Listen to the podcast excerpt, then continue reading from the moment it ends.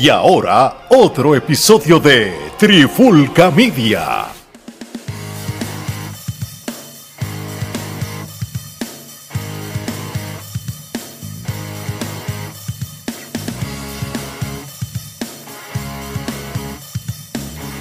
Oye, oye, Alex Torres junto a Tommy Omar de Trifulca Media y bienvenido a un nuevo episodio de la Trifulca Wrestling Podcast. Y en este episodio de hoy vamos a hablar de lo que ocurrió en el evento de WWE Elimination Chamber 2023. Obviamente, si yo presento a, Tommy como uno de nosotros, es sencillo. Él siempre ha sido uno de nosotros, y aunque él es un invitado, porque no sale siempre, pero ya él es de la casa. ¿Qué es la que hay, Tommy? ¿Todo bien?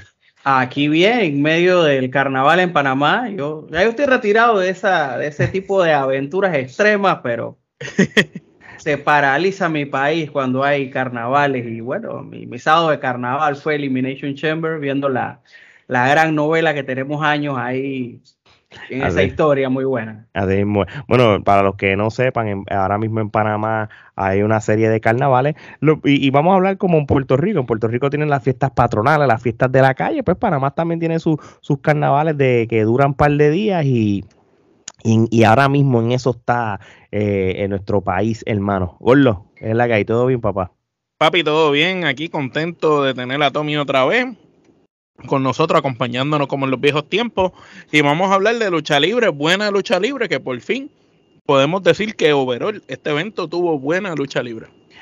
Yo, yo se los voy a poner de esta manera. Aquí en este pay-per-view o Premium Life Event, ¿verdad? Vamos a hablar con propiedad hay dos storylines que han pasado ya los 8 o los 9 meses. Y eso en WWE no pasaba hace tiempo. Y es cool porque a veces, pues como todo storyline, tiene sus altas y sus bajas, pero se ha mantenido. Y eso realmente a mí me gusta. So, vamos a hablar del, del pay-per-view como tal o del evento. Este, hubo un total de cinco luchas. Entre las dos luchas hubo dos Elimination Chamber matches. lo mejor, un pre-show sin lucha. Desde hace tiempo WWE no hace pre-shows este, con, luchas ya. Este, más bien lo que están haciendo, y la razón por qué no lo están haciendo es, eh, bueno, obviamente para las pocas personas que no lo saben, es que como SmackDown son los viernes y los pay-per-views, los eventos live, esto lo están haciendo sábado, pues prácticamente te hacen luchas buenas el día antes como, y, es como en vez de, de, en vez de tener pre-show, pues te dan el SmackDown. Ejemplo, eh, Walter o Gunter pues, tuvo su lucha por el campeonato intercontinental un día antes. Esa fue la lucha de campeonato y fue como el main event por así como tal. ese tipo de es mejor, es más fácil de digerir el producto. Por ejemplo, el año pasado, eh, los que vieron WrestleMania, el, el viernes hubo el, SmackDown WrestleMania, que era como si fuera la primera noche de WrestleMania eh, indirectamente con luchas de campeonato y todo. Después te dieron el Hall of Fame y después el sábado y domingo tuviste el WrestleMania como tal. esa es la modalidad que está haciendo WWE. Si los eventos que caigan domingo van a ser lo mismo de, de, de los pre-shows como el tiempo antes, no lo sabemos. Así que vamos a ver qué pasa. Bueno, sin perder el tiempo, vamos a la primera lucha de, este evento, en donde fue el Elimination Chamber Match por el, por el WWE Raw Women's Championship Number One Contender y la que la mujer que gane eh, va a retar a Bianca Belair en WrestleMania 39. Y en esta lucha, Asuka derrota a Carmela, Liv Morgan, Natalia, Nikki Cross y Raquel Rodríguez. Yo le voy a darle el primer turno a Tommy. Tommy, este, ¿qué te pareció primero esta lucha? Y si sentiste que ya esto era predecible la ganadora. La verdad, desde antes que comenzara con el ver la cartelera, ya yo tenía mi presentimiento de que Asuka es la que iba a ganar. Así que básicamente el match era como una oportunidad para que el resto de las chicas pues salieran a destacar eh, el build que le están haciendo a Raquel Rodríguez, la verdad la está dejando, como decimos bien, chingona, de que ella es fuerte, ella es grande y ella le puede dar golpes a cualquiera, no matter what. Y eso fue lo que hizo, entró a dar sus golpes, hacerse, hacerse sentir de que es la, una de las más altas que hay en el roster. Eh, digamos que le daría un puntito extra a Liv Morgan, que a pesar de que tuvo su ron como campeona más o menos y pensamos que una vez perdiera el título iba para el fondo de la fila, pues se ha mantenido bastante constante ahí. En Está nadando, nadando todo el tiempo. No, no, no, no se quiere ahogar, no se quiere ahogar. Pero está bien, la muchacha está tratando de surgir en un mundo donde, o sea, sin caer en el machismo, pues en la división femenina son muy pocas las que tienen ese don de hacer lucha libre. De hecho, Liz Morgan la quieren. Si se dijera que no la quieren, ella tiene, solo esa es la ventaja que ella tiene. favorita es siempre una favorita. Exactamente, o sea, podemos, no sé, pongo ejemplos ahí de la, de la super astra, super luchadoraza de, de, de Naya Jax que regresó y pues fue un, un abucheo horrible fiasco total. bueno, a, nivel que no, a nivel que para mí que eso fue un one, un one time only, brother, porque esa no salió más nada. Y pues, dicen que cuando llegó el camerino, por ahí mismo estaba esperando el taxito. Ella, ella llegó y, y, Triple H le, pagó el sobre así. No, no, no, te tienes ni que bañar aquí, vete, vete, vete, vete. Yo creo, yo creo que esto fue esto sentido común, no para desviarnos del tema y para, y para que Tommy termine su línea de pensamiento ahí que tú ves que la WWE está escasa de luchadora. Porque si la trajeron, es que no había más nadie. Bueno, no, no sacaron a la Viking Rider aquella, no la pusieron a pelear. Que yo creo que no sé si que no está en condiciones para luchar y tuvieron que traer a la niña. pero nada, entonces me estás diciendo, Tommy, que entonces pues estás hablando de que Liz Morgan este, realmente este, demostró. Demostró calibre, ha mejorado un poco. Tampoco vamos a decir que ahora sea la tecnicaza pero me voy con eso. Sabía quién ganaba. Raquel Rodríguez, excelente performance que tiene. Y Liz Morgan a seguir nadando y no gase. En algún momento de este año, si mantenemos los dos títulos por separado, en alguno de los dos pega. ahí te la doy 100%. Si los títulos siguen separados, en algún momento, ¿verdad? Y, sea una campeona que, que mache las nuevas contrincantes, porque eh, eh, no es lo mismo Liz Morgan contra China Baszler, aunque le ganó, ¿verdad? Y, quizá no fue creíble, o le ganó a, a Ronda Rousey, el principio no fue creíble, pero si tú la pones con una línea de luchadoras que puede ser creíble, pues mira, sí, mientras la gente la quiera. De hecho, la protegieron, porque ella no se rindió en el submission, ella se desmayó. Y es como la tercera vez que utilizan ese recurso de que ella no se rinde, sino que simplemente no da más. Y quiero agregar que para mí, un opinión muy personal, la peor performance de esa lucha y, tiene años así es Natalia. O sea, Natalia sí se hundió como el Titanic y se quedó ahí abajo esperando que la rescaten. ni, porque estuviera en Canadá, brother. Eso no, la salvó. Omar, ¿tiene alguna opinión de esta lucha? Este, ¿verdad? Además de las cosas que eh, dijo Tommy. Eh, sí, sí, aparte de lo que dijo Tommy, mano, en el en la antesala nosotros habíamos discutido posibilidades de esta lucha y pues todos teníamos, concordamos que Asuka eh, eh, era la mejor luchadora de toda la, la línea completa. Sabíamos que Raquel González podía ser esa segunda persona que quizás le dieran el break por, el porque la están subiendo poco a poco y la están preparando. Aquí si Ria le gana a Charlotte, pues sabemos que Raquel es la próxima en la lista y la están preparando para esa línea, o para Charlotte o para Ria, para una de las dos. Están poco a poco trabajándola y la trabajaron también que tanto Natalia como Liv Morgan trabajaron para ella, como Tommy mencionó ahorita, este, la hicieron lucir dominante. Esa mujer dominó gran parte de la pelea. Y yo pienso que ese era el propósito de, este tipo de lucha con ella, que si no iba a ganar, pues tenía que lucir dominante. Y por lo menos lució así. Obviamente Liv Morgan, el público la adora, la quiere. Nikki Cross cuando salió me recordó a la Nikki Cross de Sanity, por lo menos dentro de las loqueras, estaba con ese viejo papel de cross y, y, peleó bastante bien. Me gustó cuando hicieron este las doble, el doble submission para rendir a Liv Morgan, pero me gustó el final tipo Stone Cold Brejal de que no se no se quitó, tú sabes, ella la engrandece, la engrandece. Eh, la engrandece obviamente porque resistió. Carmela entiendo que era un complemento de la lucha, no había más nadie y hizo su trabajo que era eh, hacer el pegamento de que todas estas muchachas juntas estuvieran ahí. Y, hizo lo que era, porque tampoco es que tú no ibas a esperar ni que Carmela iba a hacer la gran cosa en la lucha, eso no se iba a esperar. Natalia, pues el pop que tuvo, lógicamente es porque está en Canadá, porque si no, no, no hubiera tenido eso. Es más, yo estoy seguro que si esa lucha no hubiera sido en Canadá, Natalia ni siquiera hubiera sido eh, parte de la lucha. Obviamente Asuka, pues cuando salió, desde que Asuka entró con la entrada, ya tuvo veías superioridad. y, y la dejaron para el final porque sabían que cuando ella saliera, pues la lucha y se iba a poner interesante y pues se dio.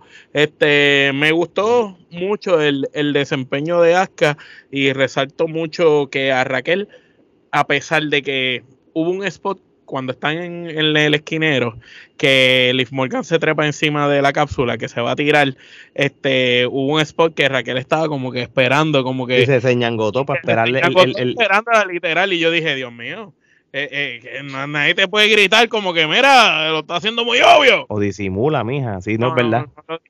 Y, y, ese spot le mató ante mis ojos, ¿verdad? Todo el trabajo que yo decía contra no se ve tan verde hoy, pero ese spot nada más, pues me dijo ver. Sí, sí, está verde todavía. Lo que pasa es que las demás están trabajando para ella. Sí, no, pero, una coreografía esperemos que Raquel en un punto dado, si sigue como va, eh, luzca bien. Y pues obviamente con la ganadora de Asuka no hay más nada que esperar. Yo le, yo le doy esta lucha a cuatro kenepas.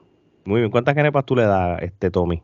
Cuatro también. Ok, primera, este, yo estoy bien de acuerdo con todas las cosas que ustedes dijeron, ¿verdad? Este, y fue un tremenda, una tremenda lucha para, para, para abrir el evento como tal. Este, y, y fíjate, fue corta comparado. Esto fue una lucha que no duró ni 20 minutos, como quiera, ¿entiendes? Yo lo único que critico es, y esto WWE tiene la mala costumbre, cuando hacen cosas como Survivor City, todo lo que tenga que ver con eliminación, que llega un momento que empieza lento, pero empiezan a apresurar las eliminaciones. Y eso lo voy a criticar también eh, en la otra lucha porque... porque la otra pasó más, peor, yo diría. Sí, exactamente. Y, esa parte, y eso no tiene la culpa de los luchadores, eso ya prácticamente el buque allá atrás que digan, mira, vamos, vámonos, vámonos. Pero quitando eso, este, le doy mucho crédito a Liz Morgan, como ustedes dijeron. A mí me gustó ese final del submission, este, como lo hicieron. Y Raquel le falta todavía bastante. Y, tú sabes, ella, pues, ¿cómo te digo? Yo, ella, ella la quieren vender como una persona dominante pero una persona dominante que se esté riendo como una baby y una cosa, no, no, como que no, que no vea. Tú tienes que toda, eh, a esa mujer le tienen que trabajar el personaje como un poquito más serio. Lo tienen que trabajar como Braun Strowman, como su, como su novio, si siguen juntos. Porque realmente, pues, como que su personalidad contradice su, su, su, su manera y su carácter de lucha como tal ella ha mejorado, porque si nosotros criticábamos a ella bastante en los tiempos de NXT, pues ella se ha puesto para su número para lucir mejor en, el main roster, como llaman. Sí, fue bien obvio cuando ella se ñangotó y les Tú lo viste, estuvo un rato ahí. Sí, sí, ella prácticamente, porque acuérdate, era como un rol, pero entonces ella se acomodó para que la otra pudiera hacer el, movimiento como tal. No, no, y la otra estaba mirándola como que, ok, y, yo me quedé como, pero, ¿en serio te vas a quedar ahí? pero, pero por el otro lado, la superioridad de Asuka este, eh, comparados con todas, se, veía obvio, no había break que Carmela ganara. Eh, Raquel, yo te voy a decir una cosa, había el consenso, era que Raquel podía ganar. Eh, porque me imagino porque la ven grande y, todo eso, y, mucha gente que yo estaba hablando decía, no, yo pues aquí va a ganar Raquel, pero es que tienen que, la gente a veces tiene que ver el, el, el como le dicen, el big picture, como que más allá de, de, del evento, como si tú visualizas a, Raquel con, Bianca en estos momentos o no. Aquí la, y, realmente WrestleMania es un evento para tener las mejores luchas posibles con el roster que tú tienes ahora mismo. Bianca le ha ganado a casi todas. Las que le falta para tener WrestleMania Moments era Aka y Charlotte Flair. Esas son las únicas dos que le quedan. Tú sabes, porque ya Bailey se la ha ganado en otras, en un montón de eventos grandes y no la vas a poner otra vez con ella en un WrestleMania, por ejemplo. y en ese sentido, pues como dices, bueno, pues era, es complicado que otra gane. Ahora bien, si fuera por mí, ¿verdad? Ahora que tú ves este evento, yo hubiera preferido, yo quitaba a Carmela, yo ponía a Becky, porque Becky no luchó ese día. Y, y, y, aunque perdiera, la tienes ahí y haces el evento más montado, no importa cómo la pongas a perder y todo, ¿entiendes? Porque Becky todavía a estas alturas es una luchadora que siempre va a estar en conversaciones de campeonato.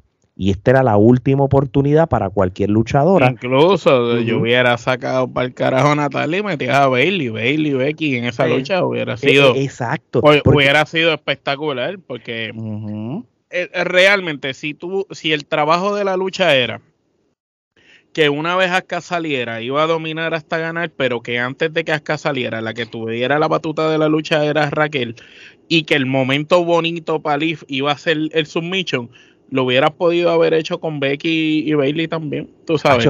y hubiera sido mejor porque son luchadoras de más calibre todavía. O que aún elevaban más a Raquel porque no es lo mismo que Raquel se hubiera almorzado a todas en el ring y cuando tú miraras la cámara cogiera el ángulo ese abierto, que se veían todas estas en las esquinas tiras, las que se hubieran visto en un lado hubiera sido Bailey y Becky. El lado contrario, así destrozadas por Raquel, eso ayuda más al personaje de Raquel. Claro, históricamente, los Elimination Chamber que son number one contender matches, sea de hombre y de mujeres, yo me acuerdo un Elimination Chamber que tú tenías a Cena, Randy Orton, Acho, estaba bien montado y era una Había uno que estaba, yo creo que hasta Goldberg, ¿te acuerdas? Sí. que, la cosa es que era una lucha, porque acuérdate que este es, este es que de hecho el de Goldberg no sé si fue que se metió Bro Lesnar o algo. no, no, papi, el de, el de Goldberg. Había uno que, estaba bien, bien montado, Michael. ¿no? no, papi, ese fue el que Goldberg eliminó a todo el mundo. Entonces, pues Triple H pues, ganó al final por trampa. Fue para el 2003.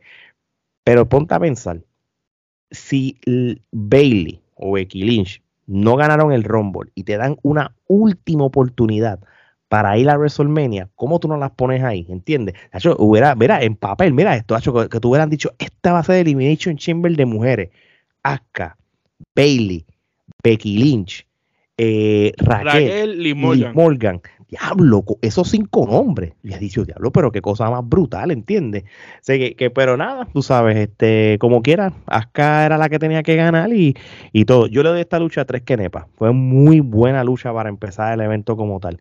Bueno, vamos para la segunda lucha. Mira, para agregarte un dato adicional de esta lucha, los productores de esta lucha fueron Tyson Kidd, Molly Holly y Piri Williams, el, el papón pequeño. Ah, de verdad, sí que Piri Williams ahora está allí. Ya tú sabes por qué Tyson Kidd todavía sigue con Natalia, ¿verdad?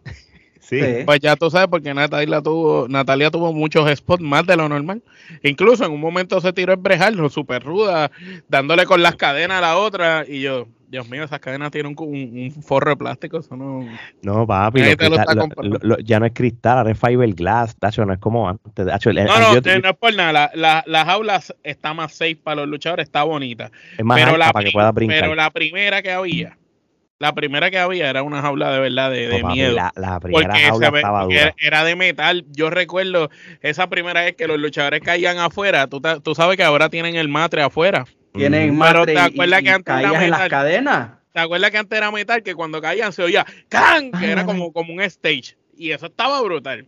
Que, y, y, los cristales, loco, pero ahora. Algún día, algún día deberían traer la retro como parte de un storyline, no sé, mano. Deberían hacer eso. Vamos a ver. Oye, Vamos a una próxima lucha. Este, Bobby Lashley contra Brock Lesnar. Esta lucha no duró ni cinco minutos. Que de hecho, yo voy a aclarar algo, ¿verdad? Y yo me pido disculpas porque este, por no hacer research, yo dije que en el, la antesala de Elimination Chamber que ellos habían luchado una sola vez. A mí se me olvidó por completo que ellos habían, que habían luchado en el Crown Jewel. Lo que pasa es que los, los, los eventos de Arabia yo los borro de mi sistema porque tú sabes y, ellos habían luchado ya como tal. So, este sería la tercera vez.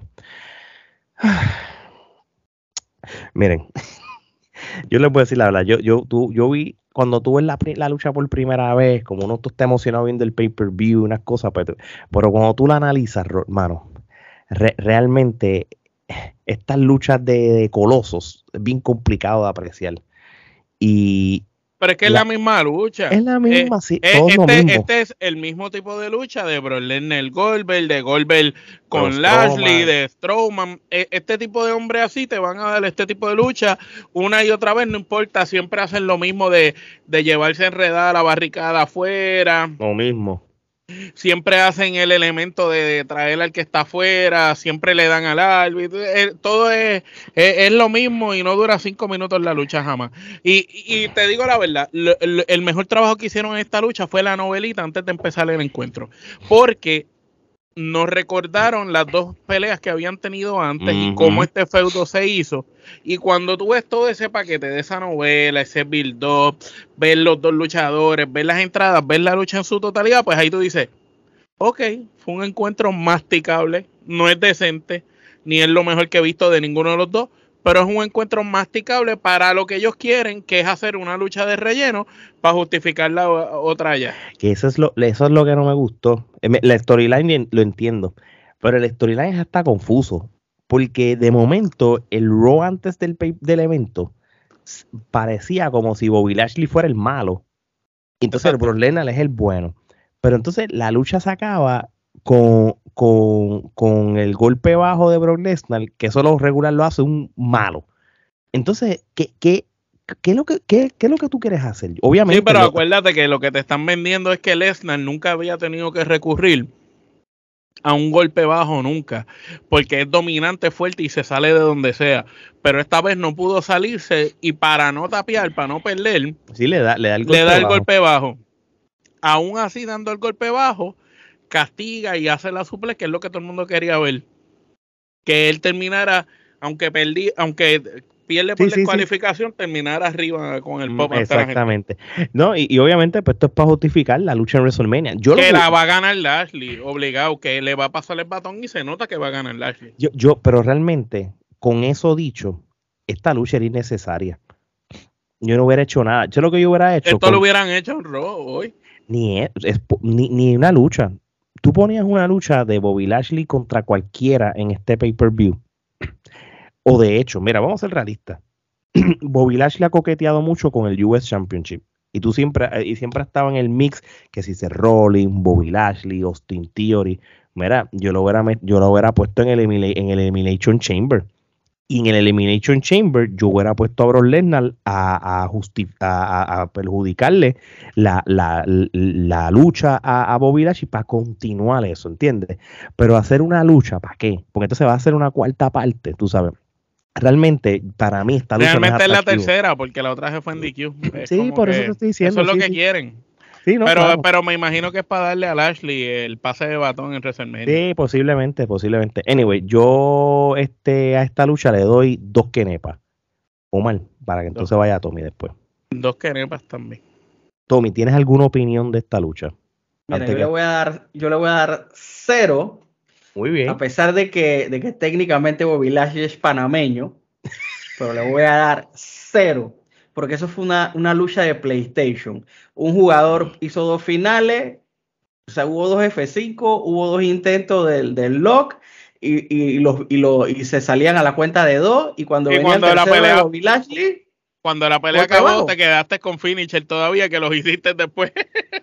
Entonces, una vaina innecesaria, malísima y entonces no sé, no sé qué buscan con Lesnar. Lesnar, o sea, Lesnar es como que cuando entra vestido de vaquero con su overol y el sombrero es bueno, pero cuando está en el ring entonces es malo. Entonces es muy confuso. Es confuso. no, y, el público entonces lo ve que es bueno, se supone. Había un muchacho con el título de Bro Lesnar y todo, se lo va a dar y él entonces lo empuja y lo pichea.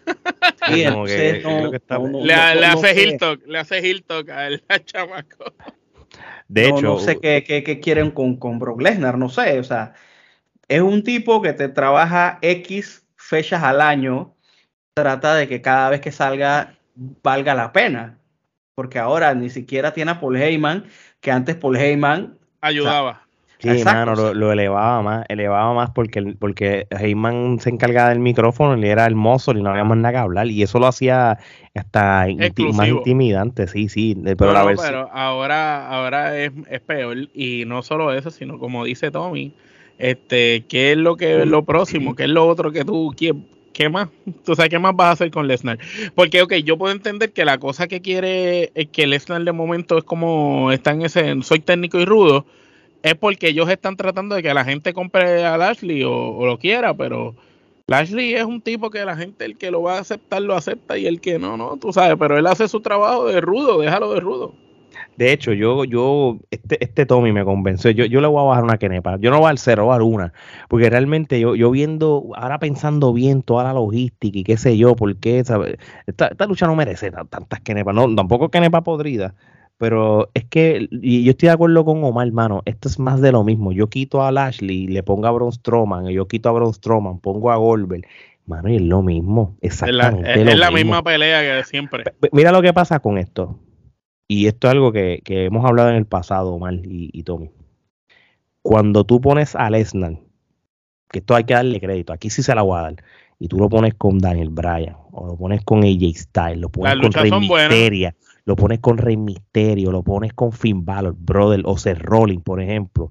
Mano, las luchas cambian porque bro, Lesnar, si yo le, yo- aunque Él tú, se acopla al luchador. ahí está, y ahí es que tú ves la, la Bueno, con AJ Style, ¿cu- ¿cuánto peleó con AJ Style? Y la de la de Daniel estuvo buenísima. Papi, la de Finn Balor. es más, me voy brutal. lejos. Hasta la de Randy Orton, que terminó que lo abrió, ¿te acuerdas? Que le abrió la frente, estuvo buena porque fue larga. Entonces, él, él hace luchas como que largas con cualquiera que no sea de su tamaño. Mano, la lucha de Rey Misterio con él en el Survivor Series, que Dominic estaba, todavía no estaba activo. O sea, cuando él, cuando, de- cuando están las luchas de Brock Lesnar, que yo le llamo las luchas de David contra Goliath, papi, ahí él se crece. De hecho, yo voy a darle este mención honorífica. La misma de Drew McIntyre de WrestleMania, a pesar de que Drew es más grande, fue mejor. Sí, pero ah, la diferencia de Drew y todos los hombres grandes que hemos mencionado es que Bruce sí puede luchar. Es claro, es claro.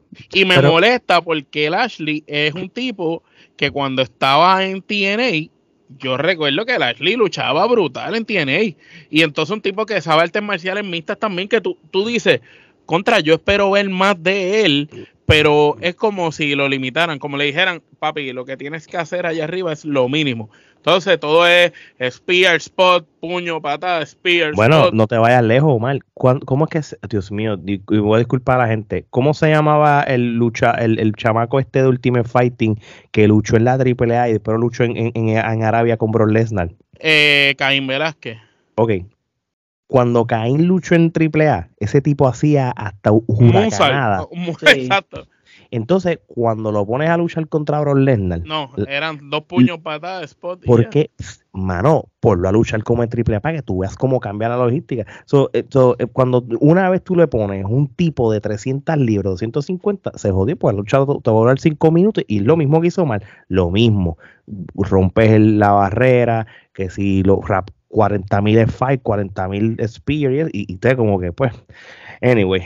Mira, hubo una lucha en el 2015, creo que fue en el Royal Rumble, que fue Cena, Seth Rollins y Brock Lesnar. O sea, si ustedes se acuerdan, Claro. John, Cena, John Cena y Seth Rollins agarraron a Brock Lesnar y trapearon todo el ring abajo con Claro. Brock Lesnar, que hasta Paul Heyman estaba llorando, que llamaran a los médicos, que no sé qué, y Brock Lesnar se vio Claro, sí, vulnerable eh, eh, por primera vez. Cuando eso fue después del segundo regreso de Brock Lesnar. Sí, cuando Brock Lesnar vino esa, después que, ¿te acuerdas cuando él vino que se cortó los guantes y cortó a Cena, que le entró a puños? De ahí en adelante, ah, ese Brock Lesnar fue buenísimo luchando hasta que se convirtió en Suplex City. Cuando se convierte en Suplex City, es un Brock Lesnar limitado, de menos Mm, movimiento. De hecho, ot- otra lucha que a mí me gustó de Brock Lesnar, ¿verdad? Y no para cambiar ya el tema. Loco, la, la lucha contra Samoa Joe. Samoa Joe fue el Sí. mejor, Ah, sí, grande el más que creíble. Sí, sí, sí. el más creíble, que, que yo creo que es de las pocas veces que no, impo- yo, yo, yo no compré a Brock Lesnar ganando. Es, es como porque, tacho, yo, yo, Joe, se lo yo- almorzó, yo se sí, lo papi, almorzó. pero duro. cuando le hizo el coquina ese, porque acuérdate, Joe es inmenso también. Entonces, Mm, Lesnar es, un, es grande, pero Joe es un oso. Así mismo es. So, vamos a ver a quién le importa la última lucha de WrestleMania. Mira, Oye, mira, antes de que vaya a la otra lucha, háblate de, del anuncio de Rollins Joaquín Phoenix Joker con su esposa. Papi, una pieza de arte. cabrón. Yo te voy a decir una cosa. Si ser Rollins fácil puede ir para Hollywood y no te estoy relajando. El tipo es un El tipo es un cabrón. actor. Porque ya, y, y la misma Becky, ellos dos son personas carismáticas, brother. En la Eh, serie de D-Rock, este, que se me olvidó cómo, cuál es el nombre, la que es de la vida sí, de la sí, familia sí, de John Rock, John Rock. John Rock, ella hace de Cindy Lauper. Papi, imita el acento, la voz. todo, le que- todo. yo la vi y me puse, me dio con, porque hace años de, de que, de que yo no veía nada de Cindy Lauper, entonces me, la, me puse a buscarla a ella en, en video y cuando tú la ves, de verdad que Becky le estudió una cosa que, que Sí, no, no, no, no. eh, igualita. lo cogió en serio, lo cogió en serio. y ¿no? Y Becky la- tiene un acento bien marcado cuando habla. Y Sí. cuando hizo de Cindy Lauper, el acento desapareció. Sí, le quedó brutal la voz y todo. pero Y lo lo, y lo de Joker, este, Cerrolin seguilló de Joaquín. y ella a, a su manera haciendo como si fuera ella es Batman. Batman, ella es Batman. Le- le- de verdad que sí, porque de verdad, de verdad, de verdad, súper- mucho cre- Y eso está cool, porque están reviviendo los tiempos de, de cuando WWE tuvo el WrestleMania, que también Hollywood como tal. Pues van a- este no es el primero, va a haber varios, este, porque creo que el de el, el de Ria va a ser de Stranger Things, creo que el de Roman Reigns va a ser, yo no sé si era de los de, de Godfather, yo estaba leyendo, o sea que esta no va a ser los únicos clips, o que va a estar cool, esto va a estar cool. Vamos entonces para la próxima lucha, ¿verdad? Este Edge y Beth Phoenix derrotan al Judgment Day, eh, que es Finn Balor con Rhea, Rhea Ripley. Una lucha que duró 13 minutos y 50 segundos. Omar, te la dejo a ti, la primera, porque yo sé que tú tienes unas cosas que tú quieres resaltar en esta lucha más que, que la lucha overall. Bueno, ya habíamos visto a Edge pelear con Finn y ya sabemos la buena química que ellos tienen, pero esta lucha no fue de ellos, esta lucha ambos dejaron que las damas y las féminas fueran las que se robaran el show. Eh, hay que decir que la señora Phoenix vino rindiéndole tributo a Bull Nakano, este, una leyenda de la lucha libre. Con Posiblemente to- todavía yo creo que está top 2 en el Este sí, de todos los tiempos. está top 5 de las mejores luchadoras de toda la historia. Y se hizo el maquillaje en tributo a ella. Y ya es la segunda vez que lo hace, porque anteriormente se había hecho un maquillaje tributo a Luna Bachón, este, cuando había peleado la otra vez. Y ahora lo hace este, como Bull Nakano. Este, ambas luchadoras lucieron espectacular. Era una batalla de colosas, porque aquí estaba Rhea Ripley con ese personaje malvada, sarcástica, pero a la misma vez fuerte y agresiva. Beth Phoenix tampoco se dejaba, ambas hicieron movidas, me encantó el superplex este de la tercera cuerda, fue algo que quedó bien brutal.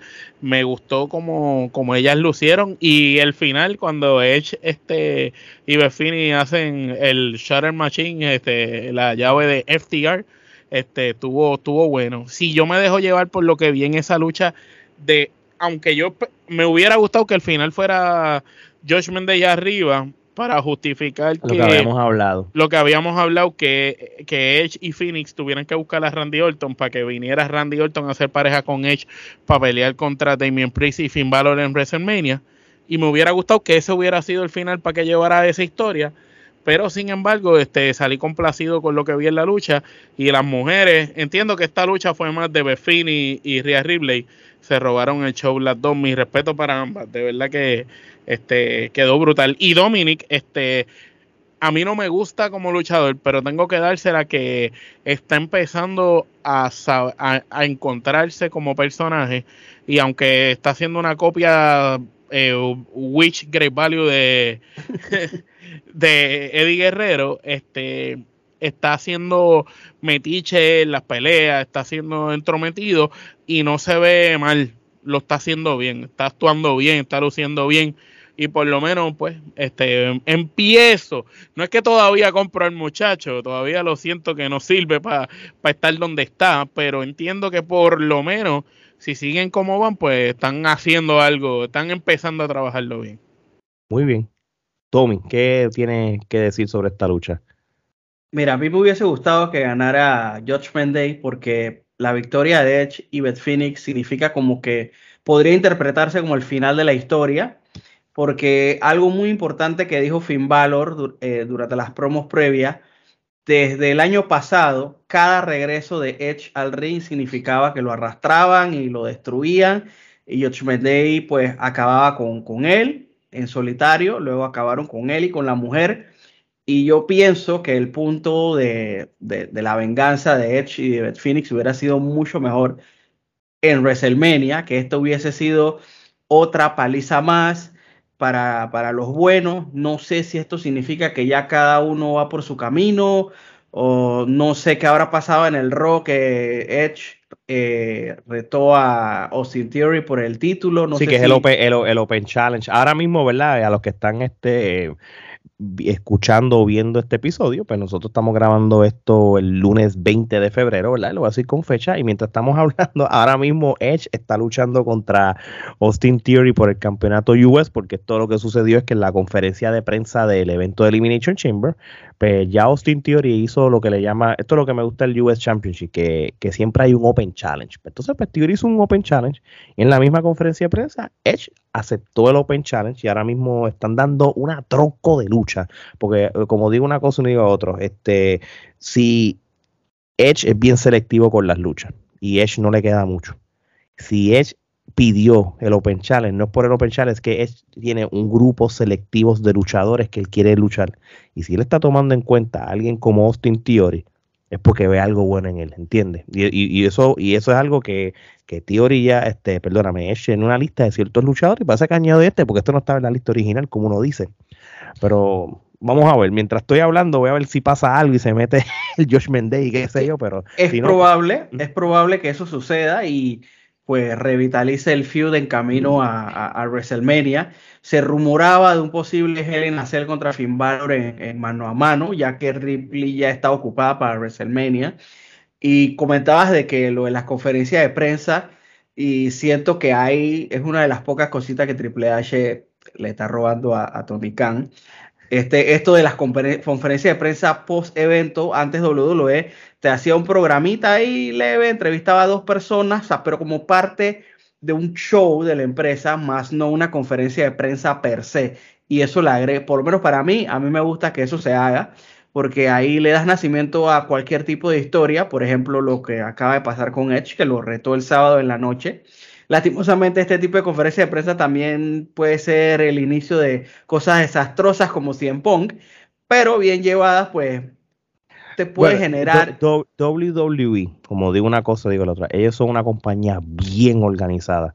Y, y, y, sí, Triple H participó de la conferencia de prensa, pero una vez dijo, aquí le toca a fulano, él se iba y le dejaba la mesa al luchador. Él, no le interesa el protagonismo.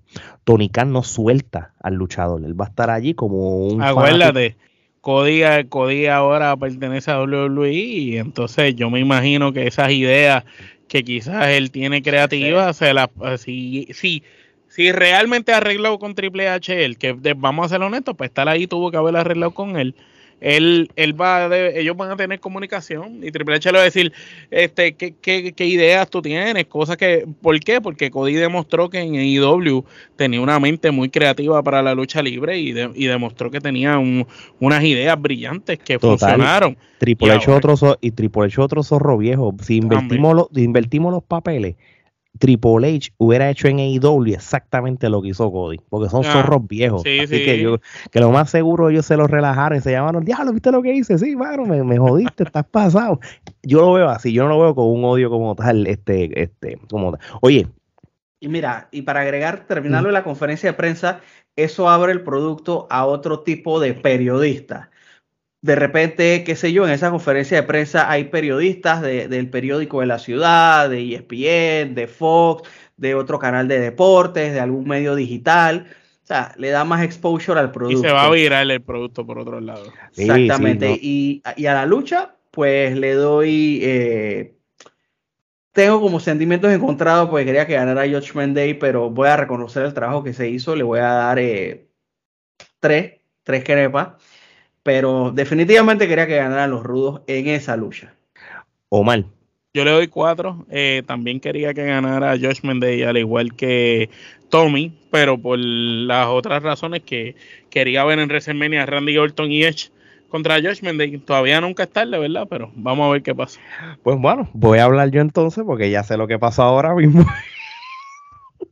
acaba de Ghosting Theory derrota a, Edge porque Finn Balor se mete y, y perjudica la lucha este y, la, eh, pierde la lucha a Edge este y ahora eh, y Finn Balor lo está atacando ahora mismo a, Edge en el fin sí solo en el final de lo que significa problema que van solos Sí, porque entonces este, va a pasar dos cosas, ¿verdad? Y ahora vamos a aquí estar brincando el timeline.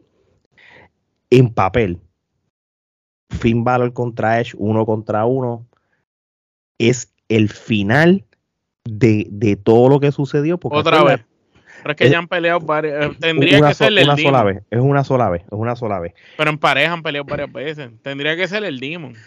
Si tú haces Edge el Edge Dark que, que- que salió los otros días como con el Brute contra el Demon de Finn Balor, ahí yo te la compro. Sí, ese sería el buen cierre. Ese sería el buen el- el bien cierre. Porque de lo contrario, yo estoy de acuerdo con Omar, en parejas lo hemos visto a Josh Manday en todas las en todas las formas y la única manera que funcione eso es como Josh Manday es algo dark y tú quieres bu- bu- buscar que Edge haga algo dark, pues que tú me traes algo tan dark como Randy Orton, que eso es lo que habíamos hablado. Pero si tú me los vas a poner uno contra uno, porque vamos a ser realistas, solamente nosotros vimos un medio pocillo de la lucha de ellos dos que fue la Quit Match. Y, y ahí estaba todo el mundo envuelto al final. Demon contra Dark Age, yo te la compro para WrestleMania. Si es así. Pero yo te voy a decir una cosa. Me gustó cómo se acabó Raw porque terminó con solamente Finn Balor arriba y Edge en el piso. Acuérdense, Finn Balor merece todavía tener un mejor standing porque Finn Balor, eh, tú sabes, uno de los mejores. Fue, fue el primer campeón universal. Lo que pasa Sí, que y- lo, per- lo tuvo que entregar. Y, y- y si, si vienen a ver, yo sí compro Finn Balor contra Edge en WrestleMania. Acuérdense, cuando Edge empezó a reclutar luchadores y, con, y recluta supuestamente a Finn Balor, el que se convierte en el nuevo líder fue Finn Balor. ¿Qué hace? Pues él saca a Edge. So, esto es la conclusión, tiene que ser WrestleMania de, de esta novela. Una novela que lleva más de nueve meses. So, Eso es la parte que yo digo que, que, que WWE tiene. A esta lucha yo le doy tres quenepas y media. Muy buena lucha como tal y las muchachas le doy mucho crédito. Vamos para el Elimination Chamber Match por el campeonato de United States. Esto es una lucha de media hora en cual Austin Theory eh, derrota a Bronson Reed, Damian Priest, Johnny Galgano, Montes Ford y Seth Rollins. Este, una excelente lucha. Creo que Montes Ford, como habíamos dicho hace meses, el individual la hace y lo visualizo como futuro campeón intercontinental o futuro US Championship en un momento de su vida. Eh, porque yo creo que decir Hitman, Mr. Perfect, este Texas Tornado, Seth Rollins. Macho Man, este, este hombre es de la misma línea y tú quieres que se quede en el Mid Carter como tal como dicen, este hombre tiene futuro y, y- y se, se robó el show, de verdad que se robó el show, especialmente lo que hizo en la jaula cuando se trepó como Spider-Man, brother. El, el lució espectacular, fue de los mejores que lució. Y la lucha, de la manera en que abre con Rollins y. Gargano, fue una pieza de arte. Eh, después, cuando se le une Austin Theory y tú ves la química que Gargano y Rollins tienen en como en pareja, porque eso sorprendió. Entonces, primero empiezan ellos dos en contra, pero después tienen una química como si fueran una pareja que se conocen de toda la vida y, y lucieron espectacular con Austin Theory. Austin Theory lució súper bien. Damien Priest era el hombre que tenía que lucir dominante junto a Bronson Reed también cuando salió, que cada cual tenía eso. Pero Montefort sin duda alguna es como que el, el que el que se robó que se robó el espectáculo. Esa, esa lucha fue muy buena. Esa lucha yo le doy 5.5 Kenepa. No le doy ramillete porque siento que faltó algo más, pero estuvo muy buena la lucha. Tommy, ¿qué opinión tienes de esta lucha? Eh, calificación 5 kenepas de una vez, automáticamente excelente lucha. Montesfort el MVP del combate. Cada uno hizo lo suyo en esta, en esta ensalada de lucha que hubo. O sea, siento que no, no pasó nada malo. Y me gustó, o sea, fue medio forzado, pero me gustó cómo se inició oficialmente el feudo de, de, De Rollins. Paul- de, de- Rollins con, Con Paul. con, Con Logan Paul. con Logan Paul, es que lo confundo siempre, con Sí, Logan sí. Paul. Hubiera, o sea, prefiero que haya sucedido así a, a que hubiese iniciado por una interrupción de una promo en Raw. Y que, ah, bueno, me interrumpiste, entonces vamos a WrestleMania. Estuvo Ahora- bueno porque lo que nosotros pensamos es que iba a ganar Rollins y entonces Jay Paul lo retaba en Raw. Pero esto fue mucho mejor porque no, la- no jodiste a Austin Theory, dejaste a Austin Theory sólido, fuerte como el campeón, pero a la misma vez bildeaste eso y eso como tú dices quedó espectacular porque abren la jaula porque supuestamente Montefort está lesionado y Sí, cuando lo van a llevar, ahí yo lo noté porque yo dije, coño, pero es que no pasó nada para que se lesionara. Yo digo, no se lesionó cuando se trepó en el techo y se tiró. es verdad, es verdad. Yo, yo lo encontré raro, pero tú sabes que este me, me, da un alivio que pase todo esto, porque así yo sé que Seth Rollins por fin va a volver a ganar, tener una victoria en WrestleMania. Oye, porque sí. entonces, porque pones a Logan Paul de malo, brother, y, y Seth Rollins está caliente, brother. Y, y, y Seth Rollins no le importa perder, pero ya le ha perdido, ya ha tenido un par de derrotas, perdió con Cesaro, este, ha tenido un par de derrotas, por ejemplo, el año pasado con Cody, con Cody, tú sabes. Con Roman. Sí, so, tú, tú, tú lo tienes, lo quieres tener arriba y, y y ahora con las botas rojas. Ah, las, las, botas de Mario Bros. O de, o de Boots de Dora, cualquiera de las dos. y, y, mira, Pero también me... agrego, también agrego que Austin Theory lo hicieron sufrir. Sí. O sea, si te fijas, durante la mayoría del combate, la mayoría del combate ese señor tuvo en el piso. O sea, él, él, él, trataba de regresar, conectaba algo, boom, al piso de nuevo, vaya para la esquina. Desde que y Galgano y Rollins se unieron cuando él salió, era todos los spots para él. Y cuando salió este Damien Priest, ese lo dejó en el piso como un par de veces. Oye, déjeme decirle una cosa. Ahora, eh, un comentario. Bronson Reed en una le hizo a Damien Priest, diablo, se vio la, el poderío de él cuando Damien Priest se va a trepar en la escuela y Bronson Reed lo coge por la cintura y lo tira así contra jaula. Y dije, diablo, la fuerza que tiene Bronson Reed demostró como coge a Damien Priest como un muñeco, pero... Eh, el año cuando, de New Japan le vino bien. Cuando se fueron, cuando él se fue a tirar encima de Damien Priest, yo pensaba que iba a romper el acrílico, pero parece que, que el acrílico es tan flexible este que no, no partió. Y, y, yo dije, diablo, contra, y le dio bien duro y no rompió. Eh, hacía falta el cristal ahí. Sí, no, no, y claro. Trató, tra, trató feo a, a Damian Priest y Damian le dio Priest duro. alto. No, lo, y, lo, y lo cogió como si fuera un muñeco de trapo. Sí. A, a, veces en televisión no lo parece, pero cuando se para al lado de otros luchadores, ahí tú te das cuenta que Damian Priest es un tipo alto. Damien Priest, Damien Priest yo no sé cuánto mide, pero está casi en los 6'9, 6'10. Sí, yo, creo, yo creo que es más alto que el mismo Baron Corbin. Oye, ¿ustedes no se fijaron cómo, si bien los luchadores que estaban en, en este en Elimination Chamber, todos fueron parte de NXT? Empezando por el primer campeón que tuvo NXT en Seth Rollins, y todos los demás son NXT. Y eso es para que tú veas ese cambio generacional que estamos viendo en la WWE vamos, vamos a ser realistas. Aquí tú tenemos un galgano. Seis, que la gente. seis, siete. Lo, sí, mira para allá. Es alto, es alto. Para que tú veas. Galgano, brother. Galgano es un luchador que la gente lo quiere. La gente gritaba Johnny Wrestling en, en, en Canadá. ¿Tú sabes, tú sabes lo, lo, lo, irónico de todo esto es? Estos luchadores que se fueron a AEW, que posiblemente hubieran estado en ese. ¿Tú te imaginas que Adam Cole hubiera sido aquí? Si no se hubiera, si no se hubiera ido para allá con Triple H en un mundo perfecto, acho, Adam Cole en esta lucha hubiera quedado brutal. Porque, Lo que pasa es que en el momento que Adam Cole se va, ya Triple H no estaba, entonces. Por, obviamente, ese, obviamente. Ese es el detalle. Si, Pero si Johnny Triple H no se hubiera ido, yo dudo que él se fuera y también pues tenía a Triple H que garantizarle el spot Mm, a la doctora. yo- Johnny, Johnny Galgano, este, en cuando él se fue todavía no estaba Triple H, pero yo creo que Johnny Galgano vio cómo estaban mal utilizando los luchadores en AEW él se guardó. Y fue sí, fácil. porque él no, él no, él no se fue para ningún lado, él se quedó tranquilito. se quedó tranquilo. Pero realmente me gustó este cambio generacional. Vimos todo ex NXT aquí, todo, desde el primer, de la primera generación en Seth Rollins hasta una de las últimas en Bronson, en Galgano. O sea, de verdad, de la. Bronson es de, es de la última. de la última con Galgano. Y Austin, y Austin también son de las Sí, últimas. exactamente. So, esto estuvo cool. Mucho crédito a Austin Theory. Lo vi ahora luchando en Raw. Estaba al mismo nivel de lucha que Edge. Le doy mucho crédito a ese hombre y realmente le tengo mucho respeto.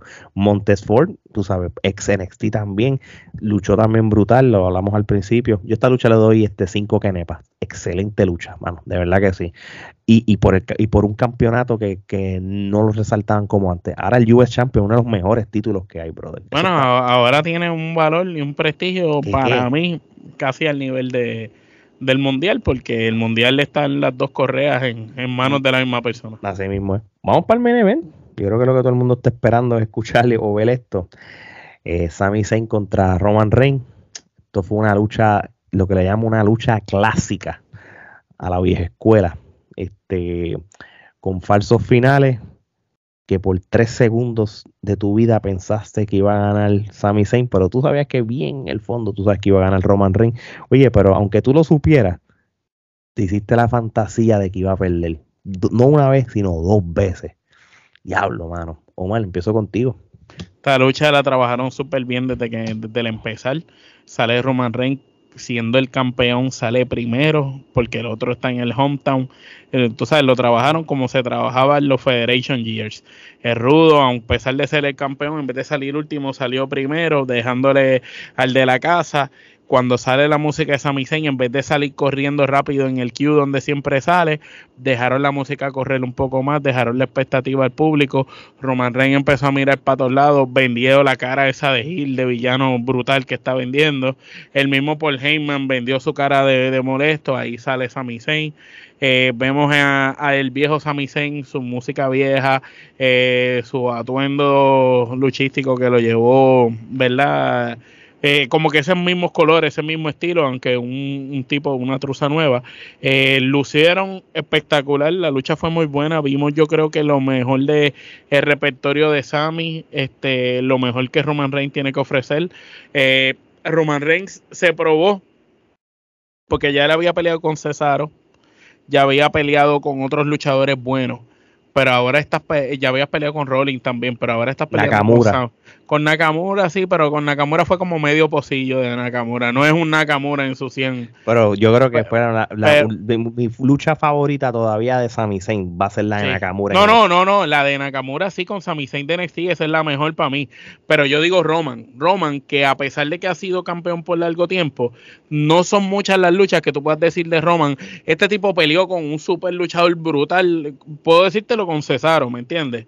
Y te lo puedo decir con Drew McIntyre, pero no es con todo el mundo con Rollins, pero no son todos. Pero esta lucha con Sammy, yo pienso que no Sammy se probó, porque el que conoce de Sammy al nivel independiente de que era genérico, eh, Sammy Zayn es un super luchador. Él puede, puede hacer lo que le dé la gana y desayunarse el que él quiera allá arriba.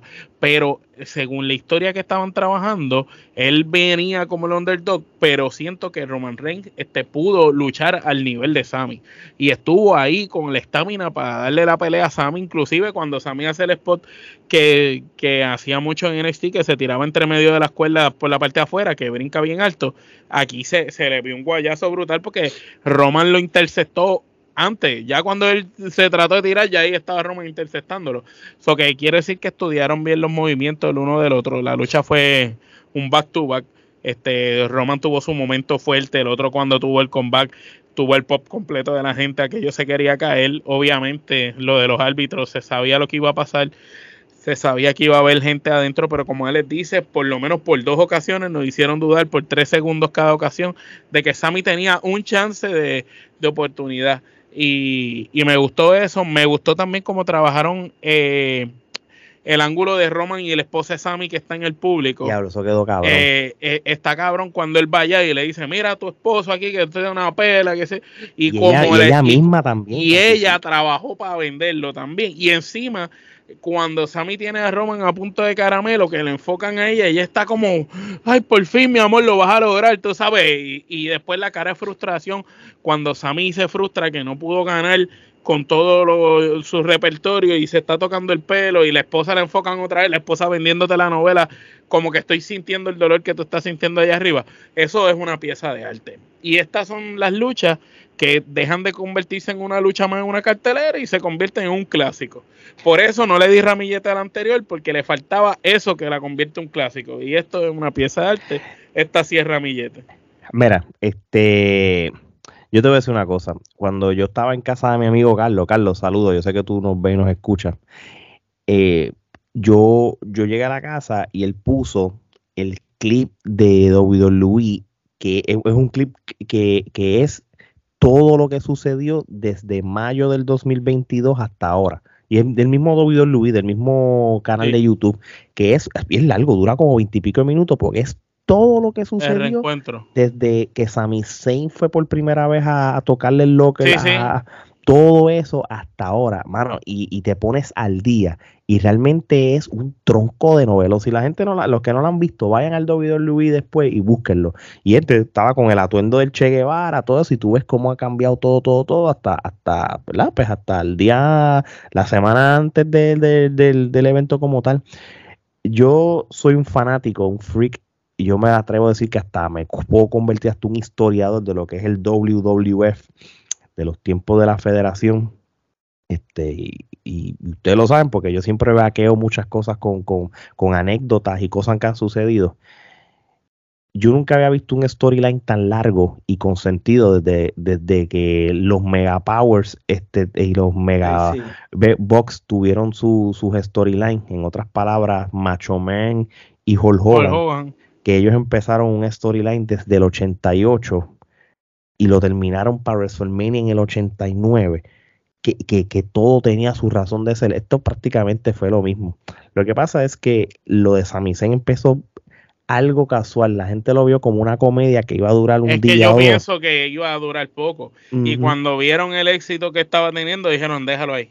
Sí, pero aquí el, aquí el que el que hay que darle el Oscar es a Sami Zayn, brother, porque él, él se encargó de que, de que lo que él hizo o lo que él decía o lo que hacía en cámara, la gente le gustara y la gente lo quisiera. Vamos a ser, vamos a ser este, realistas Estamos hablando de un Sami Zayn que luchó con, los de Yakas en WrestleMania, que hizo un trabajo excelente, porque nosotros le dimos crédito. No es la, no es la mejor lucha, pero fue la más entretenida. Y Sami Zayn fue el mejor obrero en hacer lucir bien a los de Yakas. Pero a, la misma vez pudo haber sido el momento más bajo de su carrera cuando él tiene un legado de luchador excelente. Pero eso también lo hace grande. Y de momento, un año después, lo tienes luchando por el campeonato, eso, eso deja mucho que decir de él. ¿Entiendes? Y, realmente toda esta novela, que todavía no se ha acabado, ¿verdad? Porque aunque ahora mismo todo va ahora otra vez a Bloodline en vez de Roman Reigns, ¿verdad? Los que vieron Monday Night Raw hace poco, ya, eh, ya ahora mismo el enfoque no es Roman Reigns, sino es el Bloodline. Todavía esto se tiene que acabar en WrestleMania. Toda es una historia que, que va a llegar casi al año completo. Ah, y que no hablamos de cuando Kevin salió, eso se quería explotar. se quería acabar de explotar. Que, que eso es parte de la novela, ¿entiendes? Pero toda la novela, más la lucha como tal, que fue un clásico, fue una lucha clásica como los tiempos de antes, entonces ramillete que nepa, punto, ¿entiendes? Y yo no voy a explicar lo demás porque ya tú lo dijiste. Tommy, ¿qué, puedes añadir con esto y tú qué nepa? Mira, esta, esta lucha slash novela historia ha tenido uno de los mejores delivers que ha habido en años. O sea, esta vaina comenzó en mayo del año pasado. Y lo dije cuando estábamos hablando después del Royal Rumble ni el escritor de Betty la Fea puede hacer esta vaina que acaba de suceder. Porque, hermano, esto ha sido una novela. O sea, Sami Zayn hizo que todo el mundo rompiera el todo, todo. O sea, hizo que todo el mundo rompiera Él ganó mejor actor, mejor actor de reparto, todo, ganó todos los premios. Todo, todo, todo. O sea, él hizo, o sea, él cuando entró, uno de los usos lo quería, pero al final el que no lo quería fue el que lo ayudó. El único que se mantiene fiel es solo Saikoa. Las caras de Roman Reigns durante todo este, eso, su reinado, durante la historia, las caras de pánico de, de, Paul. Heyman. O sea, es una combinación de todo que si Kevin Owens entra en la jugada. Al principio de la historia, que lo dijo Jimmy Uso, la, los, o sea, los bullets que cogió en el pecho Sami Zayn por el Bloodline, por momentos pensamos que Sami Zayn se iba a ir heel, o sea, que iba a haber un cambio brutal hacia un heel malvadísimo, pero siempre siguió siendo face en el fondo y la gente se lo gozó. O sea, Roman Reigns, como dice un amigo, o sea, es el final boss de la WWE ahora mismo. O sea, el que le va a ganar a Roman Reigns tiene una responsabilidad muy, pero muy, pero muy grande. Y entonces a veces siento que eso es lo que no va a dejar y comentaba con Alex antes de comenzar que cuidado y se nos va campeón hasta el otro año y, llega a los 1300 días. Porque no sé, o sea, yo siento que si Cody hay, hay, que, nosotros lo dijimos, Cody no, no está preparado, este, tú sabes, Cody no está lo suficientemente fuerte para ser el que le gane a Roman Reigns. Pero eh, si es el sueño americano y lo quieren vender así, pues eso va a suceder. Pero eh, si fuéramos nosotros los que estuviéramos ahí, ahora mismo no se le debería quitar el, título. Pero hay que proteger a Cody porque Cody tiene buen empuje. Hay que protegerlo en ese final para que Cody no sufra en ese final. Eh, que, que, pase algo imprevisto, que Cody no sufra en ese final y, y pueda esto Y mira, ahora mismo la marea de la gente está Sami, Sami, Sami, Sami. Y yo pensé que él no iba a salir a hablar hoy. Porque ahora el trabajo de los Bookers es que ellos tienen que hacer que esa marea que está Sami, Sami, Sami digan Cody, Cody, Cody. Y lo que hace es tirar a Sami Zayn hoy de una vez. Y Sami Zayn no va a salir de la mente de la gente. También comentamos antes de comenzar que cuidado tres semanas antes del, del WrestleMania hacen una lucha por el campeonato en Raw. Una revancha. Una revancha, sí, y hacen algo parecido a, cuando eh, The Rock regresó, que peleó John Cena contra Cien Pong, que era como la última, última oportunidad de Cien Pong, y haces que Sammy pierda por culpa de los usos, y ahí sí seteas todo como que, ok, Sammy, es tu tiempo de que cojas tu esquina con Kevin Owen, van por los títulos en pareja, pero igual vas a tener a Sammy, Sammy, Sammy, Sammy y la gente necesita escuchar a Cody. Así que yo siento que si Cody gana, tú sabes lo que va a pasar. Ahí sí van a dividir los títulos porque ambos títulos si Cody gana, los van a tener que dividir. Sí, él, no va a poder literalmente, literalmente y físicamente, o como tú quieras, dos títulos para Cody son demasiado peso. Así que si Cody gana, quizás él salga al día siguiente en Raw diciendo, no, que yo considero que Roman Reigns hizo esto, esto y esto, así que yo dejo vacante el título de SmackDown. O que diga, voy a exponer los individuales. Una, ajá, algo así, y que, un, y que un pay-per-view exponga dos y pierde uno. Pero definitivamente, mucho peso para Cody, si él es el que le va a quitar el título a Roman. Y también muy, muy importante, Roman ya tiene su contrato de part-timer. Así que si Roman pierde, a ese señor tú lo tienes que guardar hasta el Royal ah, Rumble Season del otro año. Tiene que darle siete meses de descanso. y, de hecho, sí. Y que Bloodline desaparezca. Sí. sí, Es más, a menos que Sammy, tú te imaginas que Sammy se mete en la pelea de Cody y Roman, todo el mundo pensando que va a ayudar a, a Cody y sea lo contrario y le cueste la lucha a Cody y pasa una loquera así que, la, que nadie puede entender por qué Sammy hizo y Sammy le diga, si yo no le pude ganar, tú menos. Sí, o sea, una mierda así, cabrón. o, te y, se, y, le, y proteja a Roman y de cierta manera Roman se quede con el campeonato. Sí, yo, yo sí, yo sí, esto lo estaba hablando tras bastidores antes que te conectara, Omar, ahorita, es que ya aquí hay una cosa que, que WWE no hace hace años y, es la longevidad de ser un campeón. Este, los otros días salió una lista de los luchadores de la entre lo que es WWF, las tres W con la F, después WWF, después todas, todas, las versiones. Y, y, realmente Bruno San Martino, Pedro Morales este Bob Vacuum, este Bob el, Pedro, Pedro Morales, entre otros. Bruno San Martino, este de Hogan. Paul Hogan, Cien Punk, este y, y de Bro el mismo y ahora este, ya, ya, por lo menos Roman ya le rompió el récord tanto a Lesnar y a, Punk. ya Roman pasó los 900 días. Yo creo. Pero no no llega para lo de Bruno y los otros que fueron años. Aquella gente estuvo años Pero si Roman termina el 2023 como campeón todavía, y él va a llegar a las mil victorias y le va a romper el récord a Pedro Morales, por ejemplo. Sí, sí. ¿Entiendes? yo creo que David Luis, mi opinión, va a apuntar para eso. Yo creo que él va a apuntar para llegar a los mil días. Porque ya, ya están los 900 y pico. Solo que le quedan son para junio, ya al llegar a los mil, ya para finales de año le rompió el récord a Pedro Morales y, él merece, mi opinión, con todas las defensas que nosotros pusimos en el post de Trifulca, que lo sacamos de, del Bleacher Report, no me acuerdo, realmente este hombre ha defendido el título como debe ser, no es como Brock Lesnar que lo, que lo defendió bien poquitas veces. Este hombre ha ganado a todo el mundo. Literalmente le ha ganado a todo el mundo. ¿De qué manera se lo ha ganado? ¿Trampa o no? Se lo ha ganado a todo el mundo, punto. Y, y yo creo. Como decían antes, una victoria es una victoria sin importar los medios. Claro, y él es villano, tú sabes.